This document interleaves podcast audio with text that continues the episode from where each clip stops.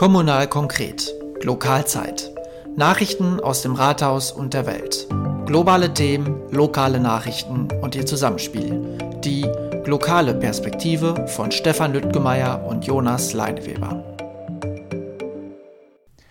Einen schönen guten Abend zu Kommunal konkret zur Weihnachtszeit. An meiner Seite wie immer Fraktionsvorsitzender Stefan Lüttgemeier. Grüß dich, Stefan.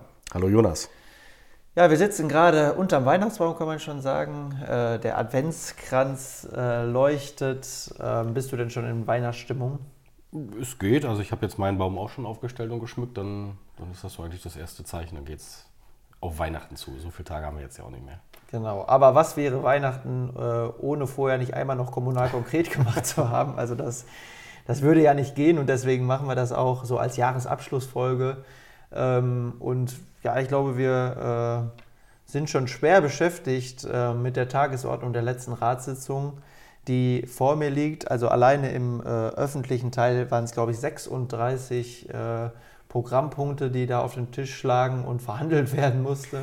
Ja, das ist äh, auch nicht üblich, so viele. Ich glaube, in Summe waren es 42 Punkte, Tagesordnungspunkte, aber es ging trotzdem relativ schnell durch, weil der Großteil der Punkte in den Ausschüssen schon sehr gut besprochen war.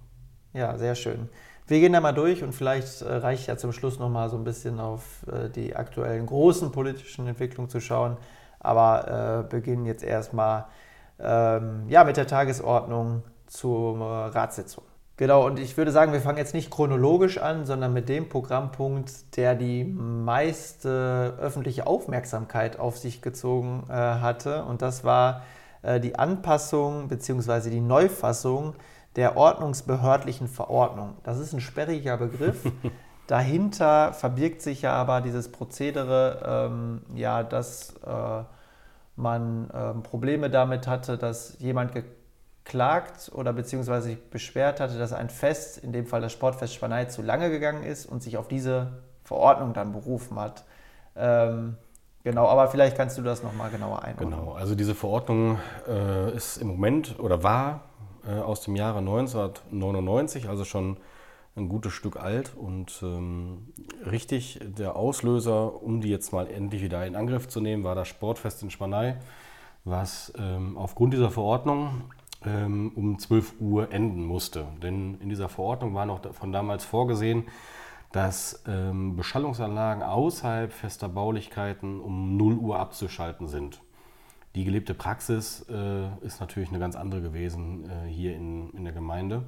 Und das haben wir dann als CDU den, äh, zum Anlass genommen, um einfach mal zu sagen, okay, äh, wir wollen diese ja, Verordnung überarbeiten lassen und ähm, wir dann eine gewisse Rechtssicherheit für die Vereine äh, schaffen. Also ein Abwägen praktisch zwischen den Vereinen, die, der Nachtruhe, die die Nachtruhe stören wollen und den Anwohnern, die dazu genötigt werden, äh, dem Krach oder sich dem Krach auszusetzen. Und ähm, das war jetzt ein relativ großes Hin und Her. Da sich an der Gesetzgebung relativ viel getan hat, musste jetzt das Ordnungsamt in Altenbeken äh, relativ viele Gesetze berücksichtigen. Mhm. Also ich habe ja den Prozess auch so ein bisschen mitverfolgt. Und auf einmal stehen da Sachen drin, die vorher nicht drin standen. Also es war so ein bisschen so, oh, wenn man dieses heiße Eisen einmal anpackt, dann äh, ja, wird es bisschen komplexer, als man sich das, glaube ich, vorher vorgestellt hat, oder? Ja, das ist auch so, aber in Summe, glaube ich, ist es jetzt eigentlich ganz gut gelungen. Das hat der Bruns ganz gut gemacht. Also heißt, äh, wir haben bestimmte Veranstaltungen explizit genannt, so wie es vorher auch war. Und für alles andere haben wir es schon mal sehr stark eingeschränkt, äh, dass es bestimmte Feste, also Vereins- oder Traditionsfeste sein müssen. Und haben die dann nochmal unterteilt in ähm, eine Unterscheidung zwischen den Wochentagen. Und damit haben wir eigentlich der Gesetzgebung relativ großen Raum gegeben, weil wir gesagt haben, wir berücksichtigen, ob jetzt ähm, wir innerhalb eines Wochentags vordringen, sage ich praktisch, ähm, wo ja sehr viele Leute arbeiten müssen, oder halt an einem ähm, Samstag, der für viele auch noch ein Arbeitstag ist. Ähm, aber halt nicht für ganz so viele wie ein ganz normaler Montag bis Freitag. Und dann nochmal die Unterscheidung, ähm, dass praktisch der nächste Tag ein Sonntag oder Feiertag ist. Und diese drei Abstufungen haben wir eigentlich eingeführt. Und ich glaube, dann ähm, das ist auch ganz fair, weil man dann wirklich so ein bisschen Rücksicht äh, auf die Leute nehmen kann. Ja, also ich glaube, das war ja auch durchaus ein Anliegen, dass man so äh, den Spagat schafft zwischen Vereine, Feste einerseits, Bürger, äh, Ruhestörungen andererseits. Aber man kann ja schon sagen, dass die CDU sich sehr stark für die Vereine in dem Fall eingesetzt hat, äh, beziehungsweise ja auch auf die Initiative der CDU ging ja eben äh, diese Neufassung und Überarbeitung erst an den Start. Ähm, und ich weiß noch, den Samstag vorher gab es sogar eine kleine Infoveranstaltung in Schwanei noch, äh, wo man die Vereine abgeholt hat und gesagt hat, so und so könnte es ausgehen. Und dann waren ja auch viele Vereinsvertreter im äh, oder haben an der Sitzung teilgenommen. Äh, also volles Haus im Rathaus ist ja auch nicht immer so. Nee, Welchen Einfluss hat das äh, auf, auf die Entscheidungsfindung? Das hat, hat, das immer, einen Einfluss? Ja, ja, klar, das hat einen großen Einfluss darauf. Ne? Weil natürlich ist es so, äh, jeder, der da sitzt, jeder Ratsherr, äh, jede Ratsfrau, der sitzt, ist auch nur Mensch und das ist äh, immer etwas ganz anderes, wenn da auf einmal 50 Leute sitzen und dir genau auf die Finger gucken oder halt überhaupt keiner da ist und du genau weißt, hier ist noch irgendwann ein Vertreter der Presse und es, es ist eigentlich überhaupt keinen interessiert. Das ist mhm. immer was anderes. Ähm, wie du schon sagst, wir haben uns da relativ stark für die Vereine eingesetzt. Wir haben bei uns auch eine relativ hohe Quote von ehrenamtlich Aktiven im, im Gemeinderat, äh, in der CDU-Fraktion. Und äh, die wissen natürlich, was das für eine Konsequenz hatte. Ähm, ich sag mal, die 0 Uhr, äh, die im Raum standen vorher, wo jetzt, ich sag mal, die Beschwerde bei ähm, Kommunalaufsicht äh, durch den Kreis dann praktisch erfolgt ist, das wäre für viele Feste der, der, der Tod gewesen. Ne? Also wir haben es ja auch erlebt beim Sportfest. Weil es sich einfach nicht mehr lohnt. Ja, es lohnt sich nicht. In ein Oktoberfest, in ein Brunnenfest in Altenbeken oder halt auch, und das wäre betroffen gewesen, das Schützenfest äh, in Buke, wo dann um 0 Uhr, muss man sich mal vorstellen, die Musik aus gewesen wäre. Also ähm, das wäre nicht gegangen, das hätte sich für viele nicht mehr gerechnet. Ähm, und umso erschreckender war es eigentlich, dass erstmal diese 0 Uhr Grenze jetzt nicht unbedingt bei allen äh, Fraktionen im Rat dann wirklich auf... Ähm, Ablehnung stoß, sondern äh, die SPD und die Grünen sich damit eigentlich erstmal ganz gut abfinden konnten. Und, ähm, Aber umso erstaunlicher, dass es jetzt dann einstimmig war. Genau, hat mich auch gewundert, weil der letzte Haupt- und Finanzausschuss, äh, da wurde dieser Vorschlag jetzt äh, von der Verwaltung nochmal unterbreitet und da sah der Entwurf äh, auch vor, dass um 1 Uhr dann äh, die Veranstaltung enden und im Prinzip ein Kompromiss gefunden wird zwischen festen und fliegenden Bauten der also in Summe dafür gesorgt hätte, dass alle Veranstaltungen um eins enden. Die im Zelt hätten praktisch eine Stunde gewonnen und die in der Halle hätten eine Stunde abgeben müssen, wenn man so möchte. Äh, da haben wir von der CDU auch nochmal ziemlich deutlich äh, dagegen gesprochen, dass das nicht sein kann, dass das jetzt äh, der letzte Wurf sein wird. Und auch da war noch die Meinung der SPD und der Grünen, dass das eigentlich ein ganz guter Entwurf ist, der da ausgearbeitet wurde. Und deswegen ähm, zu deiner anfänglichen Frage, ich glaube schon, dass das einen sehr großen Einfluss hat, wenn dann äh, viele Vereinsvertreter in diesem Fall dann einfach mal da sind, um auch so ein bisschen zu signalisieren, wir gucken genau dahin, was er jetzt tut. Ja, eigentlich müsste es ja bei jeder Sitzung so sein. Ne? Das wäre natürlich optimal, weil ich glaube, dann äh, ja, wäre eine andere Aufmerksamkeit und Öffentlichkeit für Themen, die erstmal irgendwie vielleicht äh, auf der Tagesordnung ein bisschen sperrig klingen, dann aber doch sehr interessant sein können und äh, ja, vielleicht auch zu einer anderen Entscheidung kommt, beziehungsweise auch anders diskutiert werden. Äh, also es wäre auf jeden Fall äh, dem zu wünschen, dass das nicht so ist, dass das in äh, ja, vielen Teilen in Deutschland generell nicht so ist, wissen wir alle, aber prinzipiell ist es natürlich wünschenswert, äh, wenn es so wäre. Ja, kommen wir von dem Tagesordnungspunkt 3. Ich glaube, danach sind dann auch einige äh, gegangen, beziehungsweise es war der Tagesordnungspunkt. Äh, ich glaube, es waren nachher noch vier Leute da danach. genau, also ne, dann war, war, das Themenfeld schon abgeräumt und äh, ja, dann ging es weiter mit äh, der Tagesordnung und da steht auch sowas drauf wie ähm, Beschwerde, Anfrage von Einwohnern beziehungsweise die Anfrage von Einwohnerinnen und Einwohnern. Was verbirgt sich jetzt unter diesem äh, eher nichtssagenden Genau, da haben wir in der letzten äh, Podcast-Folge auch schon mal kurz zu berichtet. Das ist im äh, Zweifel jetzt diese Anfrage der 22 Fragen gewesen, äh, die die äh, Unterschriftensammler da eingereicht haben bei der Verwaltung. Die haben das in Schriftform schon vor der Sitzung äh, beantwortet und im Ratsinformationssystem hochgeladen und auch dann. Also nur mal den Kontext, ich glaube nicht. Ach so, genau, ja, das, das sicherlich. Ähm, genau, es geht um den äh, Mahnskandal in ähm, der Gemeinde Altenbeken und da gibt es ja Initiatoren. Ähm, ich weiß nicht genau, wie viele es an der Zahl sind, acht oder, oder zehn Leute, die das unterschrieben haben, ähm, die im Prinzip fordern, dass man gegen den Herrn Wessels nochmal ein Klageverfahren äh, anstrebt und gegen den Herrn Rabe. Ähm, wir haben ja im Sommer da einen Beschluss gefasst, dass wir keine weiteren rechtlichen Schritte vorsehen. Mhm, das war eigentlich so als Schlussstrich gedacht. Ja, genau, oder? weil unser Anwalt, den wir damals hatten, ähm, ja, keinerlei Möglichkeiten rechtlich sieht oder keinen Erfolg äh, auf jeden Fall. Und weil wir aber ganz auf Nummer sicher gehen wollten, haben wir explizit nochmal einen Anwalt damit beauftragt, zu prüfen, ob dieses Urteil, was gegen die Frau Keuter gefallen ist, nochmal irgendwie an unserer Rechtsfassung etwas äh, ändern sollte, äh, weil daraus neue Erkenntnisse gewonnen wurden, äh, die jetzt uns bessere Chancen im Klageverfahren ähm, ja, mitgeben würden. So, das ist aber auch da wieder negativ ausgefallen. Das heißt, auch der zweite Anwalt hat gesagt, es macht keinen Sinn. Also es ist nicht erfolgsversprechend, wenn ihr jetzt eine Klage anstrebt. Das heißt, zwei Juristen unabhängig voneinander haben uns empfohlen, kein Klageverfahren anzustreben. Damit verbunden werden auch Kosten. Genau, das muss man so sagen. Also die zwei Verfahren, die wir bereits geführt haben, haben ungefähr 100.000 Euro gekostet. Äh, heißt, wenn wir jetzt weiterklagen, kann man sich das vorstellen, in welcher Größenordnung wir da auch wieder landen. Und daraufhin hat ja dann äh, der Rat ähm, ähm, den einstimmigen Beschluss gefasst, keine Klageverfahren mehr zu führen. Ganz unabhängig davon, wie man persönlich diese Auffassung hat, auch ich, ähm, muss man sich halt damit leider abfinden, was nachher die Rechtsauffassung sein wird des Ganzen. Das ist nun mal so.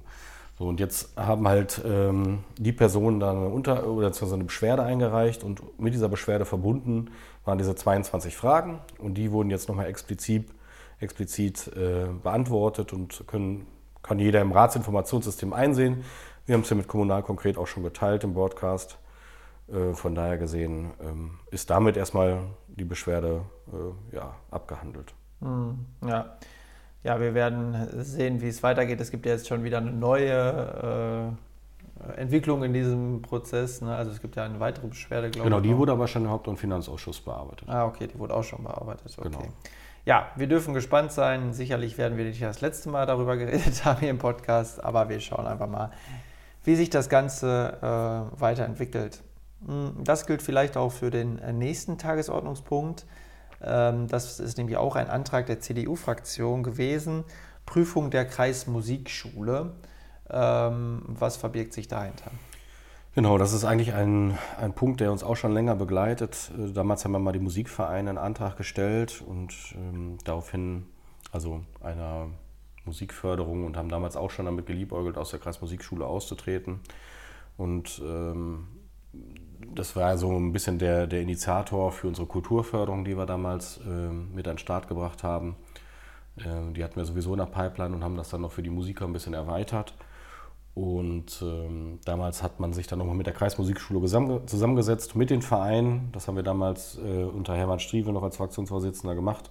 Haben gesagt, so, wir bringen jetzt mal alle einmal an den Tisch und es hat einen Austausch gegeben. Und äh, jetzt ist eigentlich nach zwei Jahren, kann man sagen, ist, sind wir da nicht sehr viel weiter als vorher.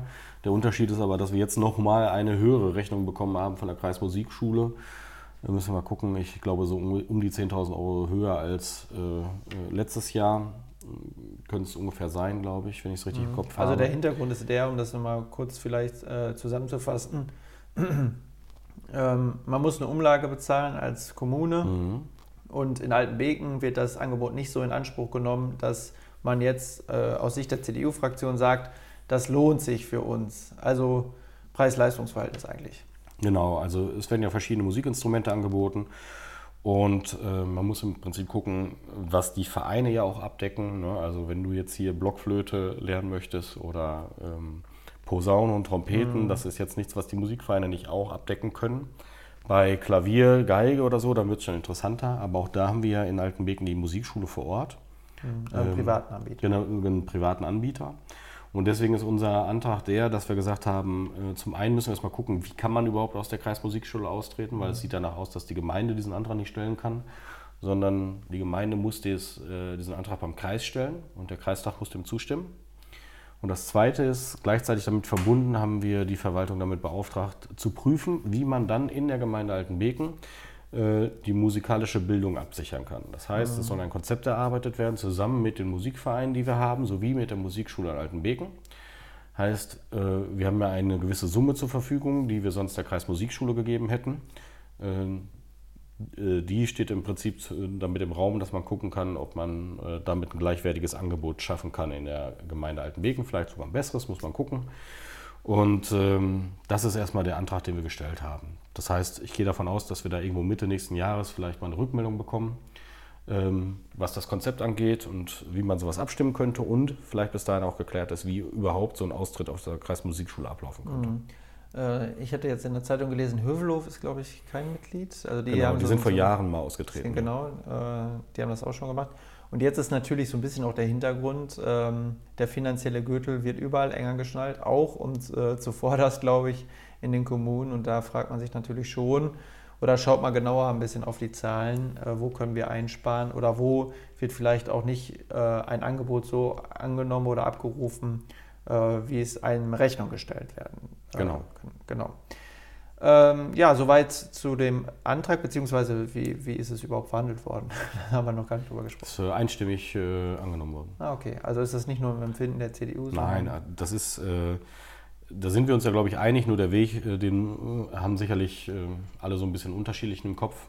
von daher gesehen, das Anliegen teilen aber, glaube ich, alle Fraktionen. Mhm. Ähm, dann hat die SPD auch noch einen Antrag äh, auf Geschwindigkeitsmessung äh, auf der Schwaneyer Straße, genauer gesagt im Bereich Busbahnhof Hühnerfeld gestellt. Ich glaube von 50, äh, also 50 km darf da gefahren werden. Äh, Im Antrag stand, dass das Empfinden von, den, äh, von der Nachbarschaft oder von den Leuten, die da äh, verkehren, ähm, dass da deutlich schneller gefahren wird. Und da will man jetzt messen, genau, ob das also, wirklich so ist, oder? Äh, genau. Zwei Punkte muss man unterscheiden. Das eine ist die Messung und das andere ist, welche Maßnahmen kann man daraus denn dann wirklich äh, umsetzen und ableiten. Ähm, Messung finden wir erstmal auch ganz gut, damit man wirklich mal Faktenlage hat, weil klar, Empfinden ist immer so eine subjektive Wahrnehmung. Ne? Also wir haben ganz oft Anwohner, die sich beschweren, dass bei sich in der Straße zu schnell gefahren wird. Und dann, wenn man so eine Messung durchführt, dann stellt man fest, ja, es ist, passt eigentlich. Deswegen ist so eine Messung eigentlich immer sehr gut, weil dann sind, ist für beide Seiten eigentlich klar, wird da viel zu schnell gefahren oder liegt das im ganz normalen Rahmen. So, und der zweite Punkt ist dann, was macht man mit der Erkenntnis? Und das wird ein bisschen schwieriger, weil das eine Gemeindestraße ist.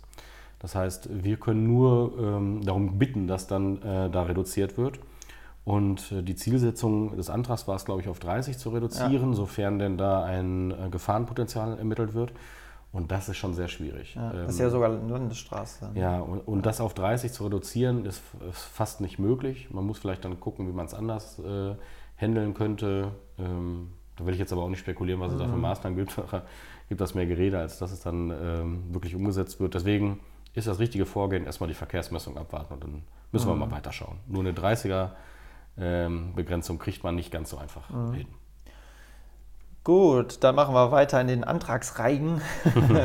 Jetzt ist wieder die CDU-Fraktion im Spiel. Äh, Veranstaltung zum 50-jährigen Jubiläum der Gebietsreform.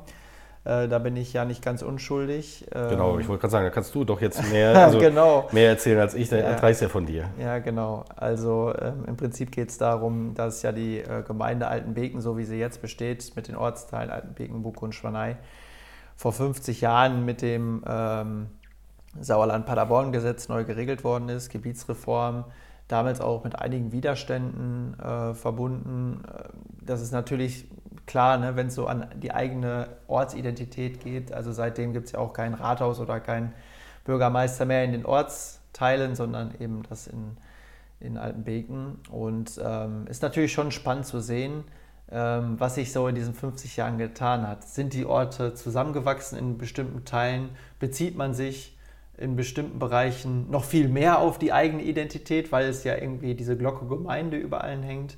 Wo kommen wir her? Wo stehen wir jetzt? Und ähm, ja, also es finden in, im Rahmen des Jubiläums viele Tagungen und auch äh, Veranstaltungen von Städten statt. Und ich denke, da ist es schon mal wertvoll zu schauen, ähm, ja, ob dieses Konstrukt, politische Konstrukt oder verwaltungstechnische Konstrukt äh, auch trägt. Und ich denke, mittlerweile ist es auch sehr etabliert. Äh, und äh, dennoch besteht ja der besondere Charme, glaube ich, darin, dass jeder Ortsteil so eine eigene Identität noch hat. Es gibt ja auch genug Leute, die kennen das gar nicht anders. Genau, ne? Also ja. nach 50 Jahren ist ja die Hälfte läuft hier rum, die es gar nicht anders kennt.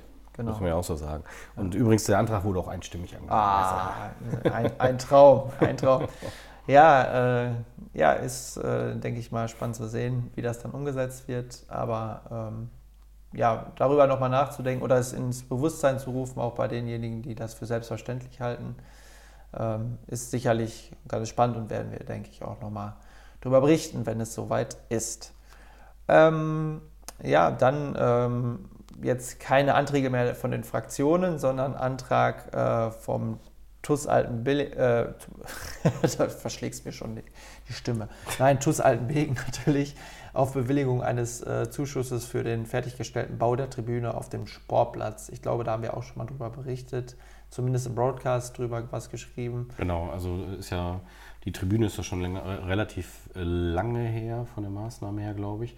Es war, ähm, die haben im Prinzip eine Preiserhöhung gekriegt, ähm, ja, wie fast alle, die im Moment am Bauen sind. Mhm. Äh, die Schwaneier hat es ja mit, den, ähm, mit der Beleuchtung auf dem Sportplatz auch erwischt. So, die haben jetzt noch äh, private Sponsoren, also Unternehmen abgegrast und jetzt war noch eine Restsumme von 6000 Euro offen und ähm, die fallen im Prinzip äh, äh, sogar deutlich geringer aus, die Kosten, als wir es eigentlich gedacht haben. Das ist auch über die moderne Sportstättenförderung gelaufen, also auch wieder eine Landesförderung, womit wir eigentlich ganz gut äh, Glück gehabt haben, dass da solche Maßnahmen drunter laufen können. Mhm. Ja.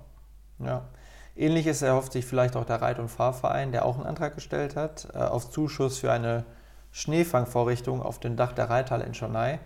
Äh, ich glaube, vor vier, fünf Jahren hätte man sich gedacht, Schneevorrichtung, was? Aber mittlerweile erleben wir ja wieder äh, schneereiche Winter, also jetzt in diesem Jahr ja auch schon.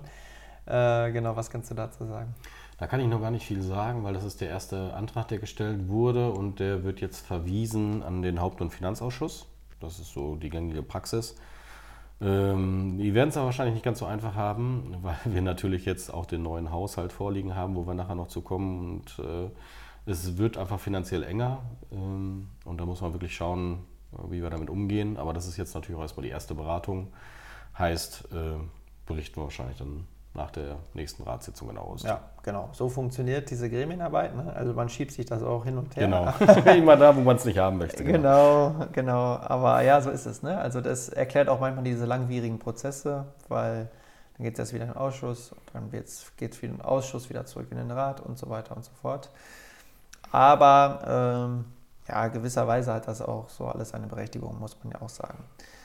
Ähm, dann auch noch zu einem Antrag, äh, in diesem Fall von der Diakonie Paderborn-Höxter, auf Förderung der Schuldner- und Insolvenzberatung für das Jahr 2024 und Einrichtung einer Sprechstunde in Altenbeken. Ähm, also es gibt eine Schuldnerberatung für die Kommune explizit, also die, es gibt eine Sprechstunde. Wusste ich in diesem Fall auch gar nicht. Mhm. Und vielleicht fällt das auch so ein bisschen in diesen Kreis Musikschule, also äh, ja, Angebot, Anfrage, wie ja. wird es wahrgenommen und wie, was hat das Ganze mit dem Kreis zu tun? Genau, also der Kreis hat im Prinzip eine Schuldnerberatung oder Insolvenzberatung, äh, bietet, für, bietet die für die Kommunen an. Das heißt, wenn man jetzt aus Altenbeken kommt, kann man die in Anspruch nehmen und ähm, muss dann halt im Zweifel nach Paderborn kommen, um dann da in die Beratung zu gehen. Und da ist es schon so, dass davon natürlich auch ein Teil die Gemeinde Altenbeken trägt. Also heißt, der Kreis ist ja zu 100% über die Kommunen finanziert. Das heißt, äh, Altenbeken zahlt einen gewissen Prozentsatz des kompletten Kreishaushalts und darin steckt natürlich auch die Schuldnerberatung. Deswegen haben wir jetzt nicht gesagt, dass wir in Altenbeken nochmal explizit dafür Geld äh, ausgeben wollen. Ähm, wir können gerne da Räumlichkeiten zur Verfügung stellen, haben wir gesagt, wenn die Beratung dann mal in die Gemeinde Altenbeken kommt. Äh, vor allen Dingen auch, da ja meistens Insolvenz- und Schuldnerberatung kein Einmaltermin ist, sondern ja eigentlich eher etwas Regelmäßiges. Mhm das heißt, das wird sowieso ein langfristiger Prozess dann sein, wenn man jemanden aus so einer Schuldensituation oder Insolvenz herauskriegen möchte. Wie wird das bisher in Anspruch genommen, weiß man das? Ähm, uns liegen da im Moment keine Zahlen vor. Es wurde mal angefragt. Da heißt es jetzt nicht, dass das in, irgendwie im höheren Maß als in anderen Kommunen abgefragt wird. Äh, das haben wir aber auch der Verwaltung mal mitgegeben, dass man da mal einen Überblick bekommen sollte. Mhm, okay. Also scheinen wir. Ja, und vor allem, also man muss auch äh, im Hinterkopf behalten, dass es jetzt ein Träger, der äh, Insolvenz- und Schuldnerberatung mhm. macht. Davon gibt es mehrere. Ja. Wenn wir jetzt dem einen Träger wieder, ich glaube, 10.000 Euro waren da zur Diskussion jedes Jahr geben würden, dann dauert das natürlich nicht lange und dann kommen die anderen Träger auch und beantragen das dann. Ja, äh, das ist im Prinzip ein bisschen schwierig im Moment. Ja, ne? Aber was man ja vielleicht äh, mit auf den Weg geben kann, wenn da Herausforderungen im privaten Bereich in dieser äh, Hinsicht bestehen, dass man da auch Angebote wahrnehmen kann und genau. auch wahrnehmen sollte, denke ich. Das ist ja ganz wichtig. Da muss man sich nicht alleine äh, herumschlagen. Gut, ums Geld geht es auch bei dem nächsten Punkt, ähm, aber in einer ganz anderen Dimension. Es war jetzt auch ganz breit in der Öffentlichkeit und auch äh, im, in den Zeitungen und äh, ist ja gerade eh so spannend, weil viele kleinere Kommunen jetzt ja ihren Haushalt erst machen. Also Altenwegen ist da nicht alleine. Borchen hat, glaube ich, vorgestellt und und und, also die anderen Kommunen auch. Und so, ähm, ja, überall war der Tenor, äh, Kosten und Umleigen steigen exorbitant. Ja. Ähm, und der eigene Haushalt, also eigentlich unter allen Zeitungen, wenn man einen Schlussstrich drunter zieht, steht immer, äh, die Haushaltssicherung konnte abgewendet werden, aber so kann es ja nicht weitergehen. Äh, ja, sehr spannend, aber vielleicht machen wir nochmal einen Schritt zurück zum Vergleich. Wie sah es denn eigentlich äh, bei dem letzten Haushalt, wo wir schon eine Abrechnung vorliegen, mhm. äh, aus? Also das war ja 2022. Genau, äh, das sind immer die beiden Punkte, die zusammen äh, da draufstehen. Jahresabschluss 22 und dann der Haushalt für 24. Mhm. So, der Jahresabschluss 22 war sehr gut. Wir haben über eine Million Euro Gewinn gemacht und äh, auf gut Deutsch ist es wirklich so, äh, das rettet uns gerade den Arsch, mhm. weil sonst, wenn wir den Gewinn aus dem letzten Jahr nicht gehabt hätten, wären wir jetzt in der Haushaltssicherung. Okay, ähm, so äh, knapp sind wir eigentlich dran vorbeigeschabbert. Ähm, heißt, Haushaltssicherung hatten wir ja schon öfter, glaube ich, mal gesagt. Mhm wenn man ähm, sein Eigenkapital in einem Jahr um 20 Prozent oder um zwei Jahre um, äh, in Folge um 5 Prozent aufzehrt, äh, dann ist man in der allgemeinen oder in NRW dann in der Haushaltssicherung. Daran kommen wir dieses Jahr dran vorbei. Es wird ein äh, Verlust geplant im nächsten Jahr von 1,2 bis 1,3 Millionen. Das wird sich auch noch ein bisschen schieben, weil wir im Januar ja dann den ähm, wirklichen tatsächlichen Abschluss machen. Es werden jetzt vielleicht noch Anträge reinkommen, mhm. neuere Zahlen vom Kreis. Das wird dann alles nochmal berücksichtigt. Aber so in dieser Größenordnung bewegen wir uns gerade.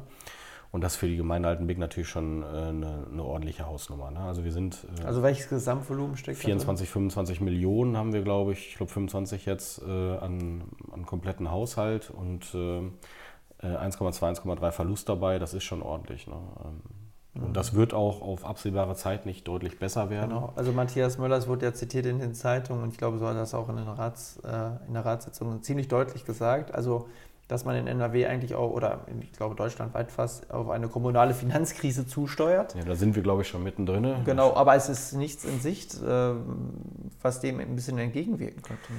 Ja, das sind äh, unglaublich viele verschiedene Themen, die jetzt zusammenkommen. Äh, wir haben ganz viele ähm, Versprechungen aus Bundeswahlkämpfen, mhm. die auf den Rücken der Kommunen getragen wurden das komplette Thema Migration äh, baden auch im Endeffekt die Kommunen aus. Ja, und da muss man ja auch sagen, wenn man dann mal mit den Verantwortlichen spricht, also spricht den Bürgermeistern, die zeichnen da wirklich ein ganz dramatisches Bild, einfach weil sie es organisatorisch nicht mehr so gewerkstelligt bekommen, wie sie es gerne möchten.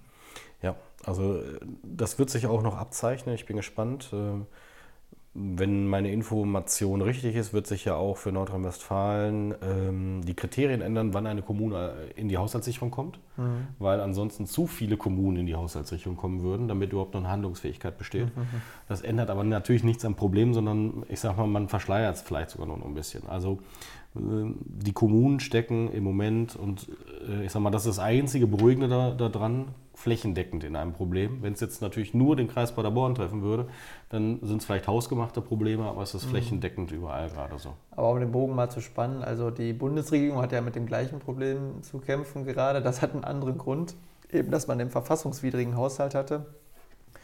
Und jetzt hat man ja auch die Maßnahmen äh, ja, beschlossen, ähm, die das ja, verhindern sollen, äh, dass die Schuldenbremse nicht eingehalten werden kann. Also da werden auch Sparmaßnahmen getroffen. Ja, also, äh, das sind weniger Sparmaßnahmen, die da gerade getroffen als äh, Generierung von mehr Einnahmen, wenn man sich das anguckt. Das stimmt. Also das muss man sich mal vor Augen führen. Ähm, wir haben ja kein Einnahmenproblem, sondern wir haben Ausgabenproblem. Und was macht die jetzige Ampelregierung? Die generiert mehr Einnahmen, um die exorbitant gestiegenen Ausgaben bewerkstelligen zu können. Und die Ausgaben resultieren ja auch zum großen Teil auch aus Wahlversprechen von drei Parteien. Das ist natürlich immer die große Gefahr, wenn äh, umso größer die Koalition wird, dass da sich jeder ähm, ja, äh, berücksichtigt fühlt. Äh, aber es ist schon ganz interessant. Also die Bundesregierung hat Probleme mit dem Haushalt, die Kommunen haben Probleme mit dem Haushalt, die Länder sicherlich auch. Und ähm, privat scheint, ist es vielleicht bei den einen oder anderen auch so, dass es angespannt ist. Ja, das zeigt eigentlich nur auf, dass wir viel zu viel oder äh, viel zu lange schon über unserem Niveau eigentlich Ausgaben haben als Staat. Ne? Also das heißt, man muss eigentlich mal grundsätzlich darüber nachdenken, für was geben wir Geld aus und in welcher Höhe. Nur da will natürlich niemand ran, weil das sehr unliebsam ist. Wir haben ja auch, äh, das gehört soweit auch mit dazu, wir werden auch dieses Jahr in der Gemeinde Altenbeken wieder die Hebesätze anpassen, weil wir als Märzfraktion damals den Grundsatzbeschluss getroffen haben, dass wir immer uns an den fiktiven Hebesätzen des Landes NRW angliedern. Mhm. Ansonsten würde uns das Unmengen Geld nochmal extra kosten, weil wir einfach Drittleistungen nicht bekommen würden. So, das heißt, äh, man muss auch einfach mal in den sauren Apfel äh, reinbeißen und ich sag mal äh, rangehen und so ein, so ein Start irgendwann einfach mal ein bisschen verschlanken und optimieren. Aber ich bin gespannt, ob wir dafür noch Mehrheiten finden werden. Also das, mhm. Da wird der Schmerzpunkt wahrscheinlich noch größer werden müssen. Ja. Gerade äh, sind ja die Bauern in Berlin auf der Straße, weil ja der Agrardiesel äh, ja. jetzt besteuert werden soll und die Kfz-Steuer auch für Landwirtschaftsfahrzeuge gelten soll. Also ja, da versucht man eben die Mehreinnahmen zu generieren. Ich bin mal gespannt, wie das ausgehen wird. Also der Widerstand formiert sich da auf jeden Fall gerade massiv gegen. Okay, dann gehen wir mal vom Haushalt zu einem anderen Thema und das würde ich gerne überschreiben mit Müll, Abwasser und Wasser. Müll, Abwasser und Wasser. Sehr gut. Ja, das sind, äh, ist im Prinzip, passt mit zu dem Thema, geht in die gleiche Richtung. Das sind die Gebühren in einem Haushalt. Und die Gebühren sollen immer ähm, neutral sein. Das heißt, alle Ausgaben, die ich habe, äh, muss ich dann umlegen auf diejenigen, die die Gebühren treffen. Das heißt, wenn wir Investitionen in Wasser haben, und das haben wir im Moment massiv, dann wird auch die Wassergebühr teurer. So, und das wird uns sogar noch ereilen. Äh, die nächsten Jahre werden wir massiv in Wasser investieren müssen, also in Leitungen, Hochbehälter, Filteranlagen und alles, was dazugehört, weil das schlicht und einfach die letzten 20 Jahre nicht gemacht wurde. So, das heißt, äh, hier haben wir ein massives Investitionsstau, äh, den wir abbauen müssen und das wird natürlich dazu führen, dass wir höhere Ausgaben haben. Wohl wissend auch, dass zum Beispiel gerade bei Wasser wir sehr viel günstiger sind und, immer, und lange Zeit waren, ähm, wie die umliegenden Kommunen. Mhm. Das hat immer seinen Grund gehabt. Man hat sich also, ähm, ja, sagen wir mal, schlank gespart äh, und das auf Kosten äh, der Langlebigkeit. Bei also, dass den, das überhaupt so geht, ne? Also ja, indem man die Investition einfach runterfährt. Ne? Mhm. Das äh, kann man machen, ist aber äh, grob fahrlässig. Ne? Ähm, das ist schon so. So aber dass das für eine Amtszeit gereicht hat, dass da nichts schiefgegangen ist. War. Das hat sogar für mehrere Amtszeiten gereicht, ja, wenn man ja. mal guckt. Äh, aber ähm, muss ja nur mal schauen, was so die letzten 16, 20 Jahre ausgegeben wurde im Bereich Wasser und Investitionen mhm. und wer dann da so vielleicht gesessen hat. Mhm. Äh, da kann sich dann jeder was bei denken. Ähm, Müll und äh, Abwasser ist das gleiche Spiel, also die Kosten, die dafür anfallen, äh, müssen auch wieder umgelegt werden. Bei Müll haben wir jetzt keinen Investitionsstau. Da ist das einfach äh, dem geschuldet, dass wir deutliche Erhöhungen bei Personalkosten haben. Und äh, Abwasser ist so ein Misch aus beiden, Personal und auch Invest. Ähm, Abwasser haben wir ja immer mal wieder mit den riesigen Kläranlagen. Da hatten wir damals ja gerade, wo die Kommunalwahl durch war, auch mal prüfen lassen, ob man jetzt die ganzen Investitionen durchzieht oder ob man sich vielleicht an die Stadt Paderborn hängen kann. Aber das kam auch warum, das wird keine Möglichkeit sein. Das heißt, auch da werden wir massiv investieren müssen. Hm. Investieren müssen ist ein gutes Stichwort. Äh, das muss nämlich auch am Rathaus, also da müssen auch Sanierungsmaßnahmen getroffen werden. Das fällt vielleicht genau in die gleiche Kerbe weil da ja auch, ähm, ja, ich ja. glaube, da auch viele Jahre nichts gemacht worden ist. Ähm, was das ist einfach ein relativ steht. altes Gebäude. Ne? Also mhm. ähm, wir, haben, wir haben meinen Sitzungssaal, äh, der kann man hinter, da wo ich immer sitze, dahinter ans Fenster sich setzen, da kannst du mhm. deinen Finger nach draußen äh, äh, äh, stecken, weil da einfach ein Loch ist. Also wir haben bei diesem Gebäude einfach über Jahre schon, muss da mal immer wieder was gemacht werden und jetzt ist, glaube ich, auch im ähm, Keller etwas feucht. Das heißt, ähm, man zieht auch nochmal jetzt da äh, den kompletten vordere Front wird isoliert, also da wird nochmal eine Schicht vorgemacht. Und in dem Zuge kommt dann halt auch jetzt der Efeu weg. Den hat man damals ausgespart, weil der halt so eine ja, Prestigewirkung hat an dem Gebäude. Mhm. Aber dadurch, dass wir jetzt sowieso ans Fundament unten ran müssen, weil es feucht ist, da geht man und dann deswegen den EVE eh wegmachen muss, haben wir gesagt, okay, ja. dann macht man jetzt auch gleich die Isolierung fertig an der Fassade entlang. Was wir rausgestrichen haben, ist die künstliche Begrünung der äh, Fassade. Also äh, das haben wir dann nicht eingesehen. Wir haben gesagt, wir, wir reduzieren es hier aufs Minimum. Das, was ich sage mal aus energetischer Sicht und damit dann auch sich wieder selber wieder einspielt, das ist alles sinnvoll.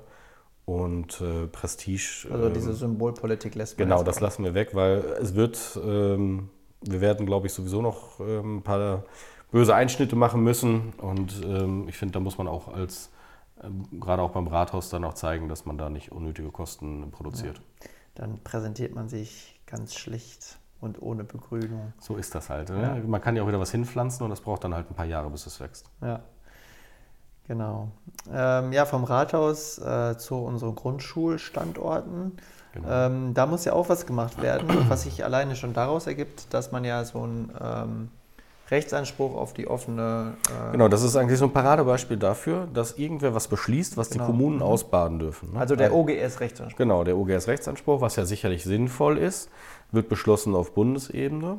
Heißt aber auch, wer muss jetzt Räumlichkeiten bereitstellen und auch Personal bereitstellen im Zweifel, um äh, ja irgendwo die Kinder dann auch unterzubringen. Das ist dann die Gemeinde. Mhm. Also die müssen es zahlen. Und deswegen hatten wir auch eigentlich gedacht, dass es da relativ gute Fördermittel geben müsste, wenn ja der Bund schon so ein Versprechen nach unten durchdrückt.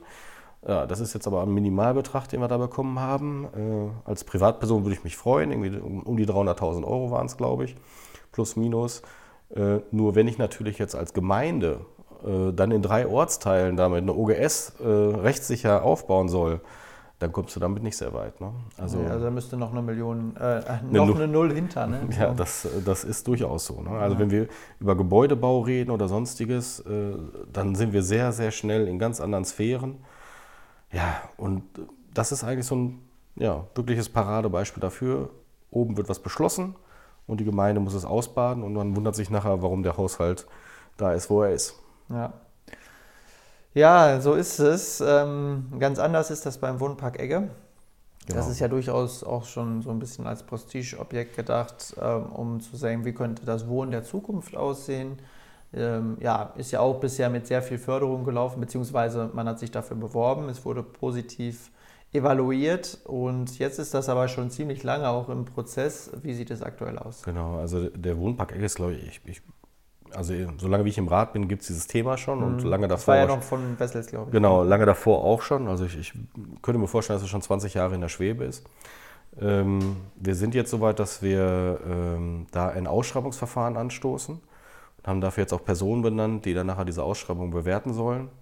Ähm, das war ja jetzt zuletzt äh, dieses Leuchtturm, äh, diese Leuchtturmförderung, die wir da bekommen haben, ähm, mit der Swater Hand, äh, mit dem Architekturbüro, die das begleitet haben und wir jetzt halt, das, ja, das mündet jetzt in eine Ausschreibung, sodass wir hoffen, dass wir da zeitnah dann auch, ich sag mal, einen Partner haben, mit dem wir das dann ja, realisieren. Das würde mich sehr freuen, wenn das vielleicht dann im nächsten Jahr, dass der Partner da feststeht. Mhm.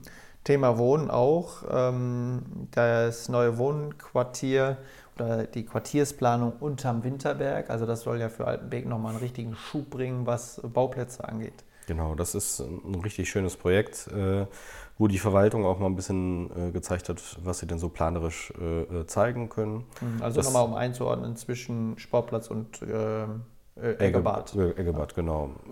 Ähm, das ist schon eine relativ große Fläche. Ähm, wo wir jetzt im Bauausschuss äh, planerische Leitplanken eingeschlagen haben. Also alle Fraktionen konnten im Prinzip nochmal ihre Änderungswünsche oder Vorschläge mit einbringen. Das haben wir dann im Bauausschuss beraten und äh, sind so verblieben, dass wir, äh, falls es jetzt noch offene Fragen gibt, eine, über, eine überfraktionelle Runde etablieren, die dann diese Fragen klärt. Mhm. Aber erstmal ist erstmal alles abgesteckt und damit kann die Verwaltung jetzt arbeiten, um das auf den Weg zu bringen. Mhm. Dann haben wir noch sowas hier draufstehen wie Flächennutzungsplansänderungen, äh, Kindergarten Schwanei. Ähm genau, ich glaube, es gibt sogar zwei Flächennutzungspläne. Das ist einmal Kindergarten Schwanei und einmal die Feuerwehr im Buke. Mhm. Und ich glaube, das zweite ist dann auch der B-Plan. Also meistens macht man immer beides zusammen. Also erst den Flächennutzungsplan, dann den B-Plan. Ähm, das sind alles im Prinzip jetzt Gebiete, wo es halt in der Entwicklung weitergeht. Ne? Also das Feuerwehrgerätehaus im Buke, wir haben die Flächen äh, und damit wir die jetzt entwickeln können, muss man den Flächennutzungsplan anpassen. Das gleiche haben wir in Schwanheim mit dem Kindergarten. Äh, das ist also so ein Formalakt, damit es da weitergehen kann. Und das hoffen wir auch, dass beide Gebiete so schnell wie möglich dann auch äh, erschlossen werden. Mhm. Genau. Und ähm, dann haben wir noch äh, Neubau der Waldhütte. Auch darüber haben wir schon öfters berichtet. Genau, Driburger Grund. Ja. Ähm, Das hatten wir auch schon mehrmals, weil wir damals eine andere Förderung in Anspruch nehmen wollten, die haben wir nicht gekriegt. Jetzt hat sich aber wieder Gelegenheit ergeben und äh, deswegen wird da diese Grillhütte ähm, ja, wird abgerissen und wird eine neue hingesetzt. Ähm, das ist, denke ich, für den Driburger Grund auch ein spannendes Thema. Man muss mal gucken, wie dann demnächst dort gegrillt werden kann. Holzgrill wird demnächst eher schwierig, sondern ähm, ich glaube, Gas oder so ist eine Variante, mhm. aber da bin ich jetzt auch nicht ganz auf dem Laufenden, muss ich sagen. Auf jeden Fall wird das aber demnächst sich etwas verändern, aber auch vor allen Dingen dadurch da eine komplett neue Hütte entstehen. Ja, aber also ich denke, äh, für die Vereine oder auch für Schulen äh, ist das, das ist ein, ein wichtiges, ja. wichtiges Projekt, weil es kaum noch Orte gibt, wo man sowas eigentlich machen kann, mal so zusammenkommt in der Natur oder nah an der Natur dran und da ist der Triburger Grund prädestiniert, ist ja eigentlich auch echt ein schöner ja schöner äh, Ort. Ja, wir sind da immer dritter, nur. Ein dritter Ort, sagt man. Wir sind da meistens ja immer nur vom Schützenverein äh, beim Bollerborn. Ja, genau. Aber, aber es ist trotzdem eine schöne Ecke. Genau. ja, ja, genau. Äh, und dann auch noch am letzten Schützenfesttag in Altenbeken. Also, ja. Äh, aber wir können das trotzdem äh, gut und sachkundig beurteilen. Ja, klar. Ja, was ein Fassonsritt durch die Tagesordnung. Ich habe jetzt auch einiges ausgelassen. Es ist unglaublich viel ähm, ja, was äh, besprochen werden muss. Vielleicht ganz zum Schluss, weil wir ja so am Jahresende sind.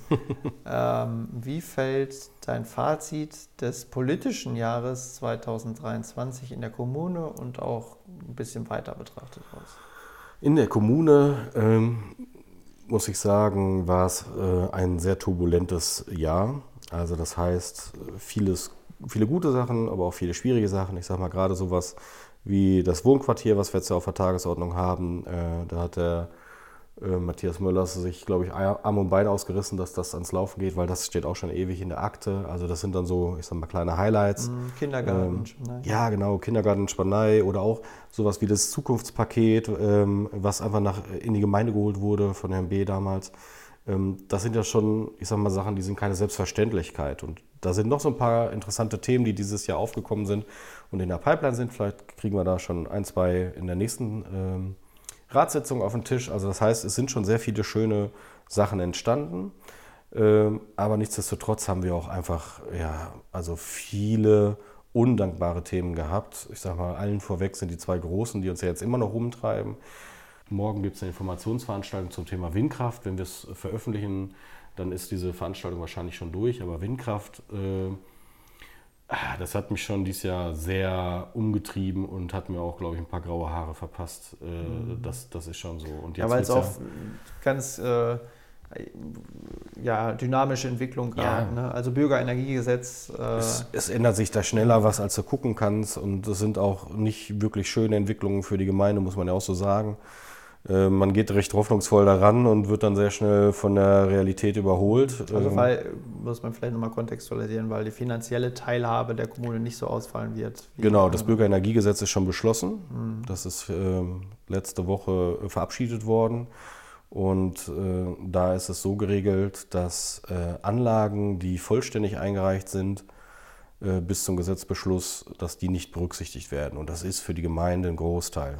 Also es gibt immer noch minimale Beteiligungen, das sind diese 0,2 Cent äh, pro Kilowattstunde, die durch die EEG damals gekommen sind und bezahlt wurden, mhm. aber nicht ansatzweise in der Größenordnung, wie das es. Alles das, äh, was wir mal besprochen genau, haben, dass also, man, also dass die Gemeinde finanziell wirklich einen großen Schub auch machen könnte, vielleicht. Das dadurch. wird schwierig, genau. Ja. Und äh, jetzt hängt es ähm, ganz stark davon ab, wie die Investoren einfach ähm, sich geben und wie ihre Bereitschaft ist, die Öffentlichkeit daran zu beteiligen. Und ich hoffe es, aber ja, ich bin mal gespannt. Ohne Hoffen Druck. allein macht die Kasse nicht voll. Genau. äh, ohne Druck ist das, glaube ich, immer so ein äh, sehr schwieriges Verhandlungsfeld, was man da hat. Ähm, es wird sich also zeigen. Sicherlich im Moment sind noch keine Anlagen genehmigt. Äh, das ist alles noch so ein schwebendes Verfahren. Wir müssen noch warten, bis der Regionalplan aus Detmold kommt, weil die Gemeinde selber hat nur noch ich sag mal, ein paar Monate Handlungsspielraum und dann nimmt, äh, übernimmt eh Detmold das Ruder, was die Windkraft angeht und wir können selber äh, fast nichts mehr mitentscheiden. Also das, das gehört auch zur Realität mit dazu. Und das andere große Thema, was dieses Jahr mir sicherlich äh, graue Haare und Bauchschmerzen beschwert, beschert hat, ist äh, der Nationalpark. Wir haben ja auch eine große Informationsveranstaltung in der Schützenhalle gehabt. Aber das sind auch so Themen, die sind sehr undankbar. Ähm, Weil, weil, der, weil, der, Diskurs und die Diskussion darüber auch sehr schwierig war. Zum einen das, aber zum anderen ist es auch einfach so, man, kriegst so ein Thema übergestülpt, aus Düsseldorf in dem Fall, und äh, hast aber auch nur eine begrenzte Einflussmöglichkeit. Und also, auch keine Informationen. Ja, A, es steht noch gar nicht fest, was denn da, wie so ein mhm. Beteiligungsprozess aussehen soll in Düsseldorf. B ist es so, es ist gleich der ganze Kreis involviert, anstatt dass man einfach nur die drei Kommunen oder vier Kommunen, äh, ich sag mal, in, in Kreis Paderborn sind es drei Kommunen, äh, befragt, die wirklich angrenzen würden an so einer Gebietskulisse. Äh, jetzt reden wir darüber, dass dann im Zweifel der ganze Kreis Paderborn befragt wird und betroffen sind aber nur drei Kommunen. Das sind also Sachen, die machen es einem schon schwierig. Der Förderverein hat jetzt ja auch ganz NRW befragt. Genau, also wenn man ganz NRW befragt, kriegt man auch ganz klare Aussagen. Ich glaube, äh, bei dieser Befragung waren nur 200 Leute aus OWL oder aus dem Kreis Paderborn und Höxter. Das ist ja eine und, äh, Stichproben zusammen. Ja, genau, aber dann kann man auch sagen, es ist eine repräsentative Umfrage. Ich kann auch in Sachsen mhm. wen fragen, ob, ob hier ein Nationalpark angebracht wäre. Ja.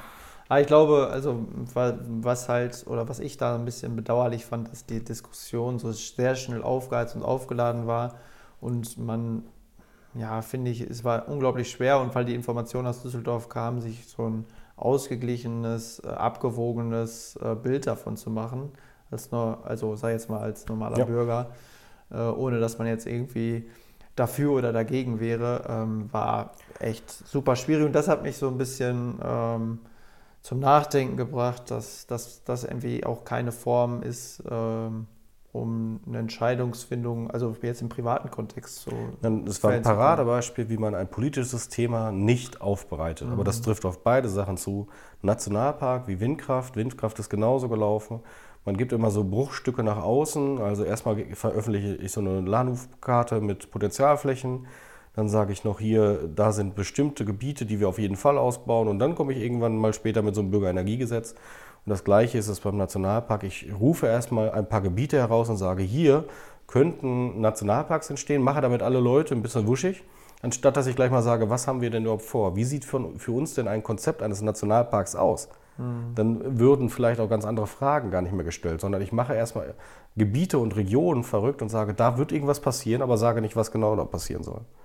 Also das sind beides zwei politische Themen, wie man per excellence sie eigentlich nicht so treibt. Mhm, genau. Das hatte ich umgetrieben äh, auf kommunaler Ebene. Ja. Jetzt wollen wir natürlich, weil es die Jahresabschlussfolge ist, vielleicht auch nochmal einmal die Perspektive ein bisschen weiten und schauen mal auf ja, das politische Jahr in Deutschland oder auch vielleicht global gesehen. Was fällt dir da ein?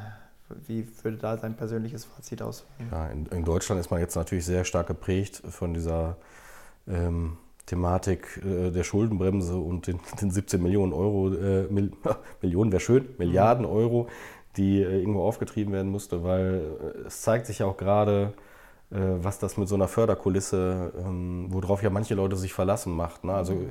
ich selber habe ja auch noch von nicht ganz so lange äh, gebaut und habe auch ein E-Auto mir gekauft. Und aber ab heute. Ja, ne, aber das war ja, ja, beim Bau genauso. Da ja. wurde ja die Förderung, was war das nochmal, KfW-Förderung also fast von jetzt auf gleich gestoppt.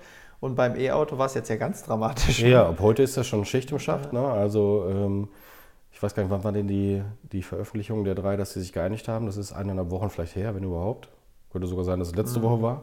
So, und heute ist das schon weg. Ne? Und es gibt aber schon genug Leute, die haben sich ein Auto gekauft und verlassen sich ja darauf, dass die da diesen Zuschuss bekommen. So, das ist dann schon schwierig. Der sollte ja normal nur reduziert werden nächstes Jahr. So, und bei, bei KfWs jetzt auch wieder kompletter Förderstopp. Das heißt, die Leute, die ja irgendwo da riesige Summen für Neubauten hin und her schieben oder für Sanierungen, denen geht die komplette Planbarkeit flöten. Und das, das ist so, ich sag mal, das ist was, wo man ja eigentlich äh, die Grundfeste so, so des Landes richtig mhm. schüttelt. Ich finde auch, man merkt daran, dass sich auch was verändert hat, äh, ist, dass wir zum Beispiel über äh, die neuen Wohnquartiere wie Winterberg sprechen ich glaube, vor drei Jahren hätten wir oder vier Jahren hätten wir uns keine Gedanken gemacht, dass diese Grundstücke sehr schnell weg sein werden. Und auf einmal ja, sprechen wir so über gestiegene Baukosten und auch äh, ja, geringere Förderung, dass man gar nicht mehr davon ausgehen muss, dass diese Grundstücke äh, innerhalb von 20 Minuten sozusagen äh, vergriffen sind, sondern das wird, glaube ich, ein etwas langwieriger Weg, weil, muss man ja auch mal sagen, bauen oder ein Eigenheim sich zu bauen, äh, können sich, glaube ich, nicht mehr so ganz viele gesellschaftliche Schichten leisten, oder? Ja, also wie soll man sagen, man gewinnt einen relativ negativen Blick auf, auf, die, auf die nächsten Jahre, äh, auf die mhm. wirtschaftliche Entwicklung auch vor allen Dingen. Genau, also das ist, glaube ich, auch das, was mir so am meisten Sorgen ja, bereitet. Man erwischt also sich selber dabei. Ne? kriegerischen Auseinandersetzungen natürlich, aber also das, was uns jetzt erstmal gerade am unmittelbarsten betrifft, und das bleibt dann hoffentlich auch so, das ist dann die wirtschaftliche Entwicklung. Ne? Ja, also man, man, kriegt zumindest kein gutes Gefühl. Ne? Also man ist ja durchaus vernetzt äh, in verschiedenste Milieus hinein, also Wirtschaftszweige. Und so richtig äh, hört man jetzt nicht, dass es wieder vorwärts geht, sondern eher genau das Gegenteil. Ne? Also, die Prognosen wurden ja auch alle kassiert. Ne? Ja, also genau. die waren ja alle eigentlich zu, viel zu, äh, zuversichtlicher, äh, die Wirtschaftsprognosen, und sind dann immer jetzt kassiert und äh, abgemildert worden. Und äh, ja, irgendwie, äh, also dieses ja, deutsche Wirtschaftsmodell, günstige Energie, günstige Materialien, verwurst mit deutscher Ingenieurskunst und wir exportieren es teuer weiter, das äh, existiert so, glaube ich, einfach nicht mehr. Und ich glaube, das macht es auch schwieriger, dass sich Unternehmen ansiedeln oder diejenigen, die bis jetzt hier sind, dass die dann noch weggehen werden. Ja, also gerade ab einer gewissen Größenordnung sind die nämlich so mobil. Also das heißt, sie haben ähm, ab einem gewissen äh, Umsatz im Jahr natürlich auch die Möglichkeiten, einfach den Standort zu verlagern, weil es sowieso ausländische Standorte gibt. Und ich glaube schon, dass uns da die nächsten zehn Jahre schon ähm, so ein bisschen Realität lehren werden. Also ich glaube schon, äh, dass bestimmte, ja, bestimmte Wirtschaftszweige werden sich radikal umgucken müssen. Mhm. Also da wird sehr viel passieren. Ich glaube auch der ganze Automobilbereich äh, das wird uns noch erschrecken, wenn wir mal in zehn Jahren immer noch eine Podcast-Folge ja, machen. Ja. Äh, was, was heute so die ersten ähm, ja, Seiteneffekte oder, oder Symptome sind, die man eigentlich so ersieht. Es ist schon, ich glaube, so Wohlstandsverlust werden wir schon hinnehmen müssen. Und was mich so ein bisschen dystopisch stimmt, obwohl ich eigentlich ein sehr optimistischer Mensch bin, ist, dass man ja in Deutschland momentan so keinen Bereich hat, wo man jetzt sagen würde, ja, jetzt ist gerade Durststrecke, aber in zehn Jahren, da werden wir da und da wirklich äh, ein gutes Konzept haben. Ne, allen voran Bildungspolitik oder die Bildung. Der letzte PISA-Schock äh, ist noch nicht mal wieder verkraftet. Also irgendwie, also auch ne, die Bildung steht ja massiv äh, ja, äh, vor Herausforderungen, ähm, die aber auch aus gesellschaftlichen Entwicklungen resultieren. Ähm, welchen Bereich würdest du sehen, wo du die meiste Zuversicht hast so für die nächsten Jahre? ja, ja, das können wir so als Statement so stehen lassen. Ja, es ist, also vielleicht ist man auch zu negativ eingestellt, ich weiß es immer nicht. Also mir fällt das selber schon auf, dass man immer so ein bisschen, also wenn so eine graue Wolke mitschwingt, mhm. aber im Moment ist das auch einfach, egal wo man hinguckt, also äh, ähm, es ist nicht wirklich schön. Mhm. Ja, aber. So können wir jetzt aber eigentlich das Jahr so, nicht enden so lassen. Wir, ne? so können wir das Jahr nicht enden lassen. Gibt es nicht noch was Gutes? Äh, Ach ja, es, es wird immer weitergehen. Oh, oder, oder wie der Kölner sagt, es ist noch immer gut gegangen. Ne?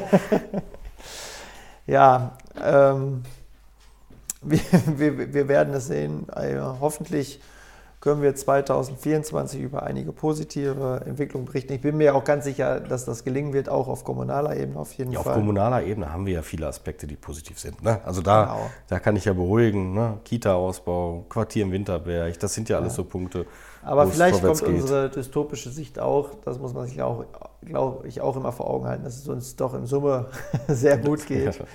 Und ähm, ja, man natürlich von einem hohen Niveau kommt und das natürlich auch gerne halten möchte. Ob das gelingen wird, werden wir vielleicht nächstes Jahr schon erfahren. Und in dem Sinne würden wir sagen, äh, oder sagen wir nicht konjunktiv, wir sagen frohe Weihnachten, guten Rutsch ins neue Jahr. Ähm, ja, bleibt zuversichtlich, wie wir natürlich auch.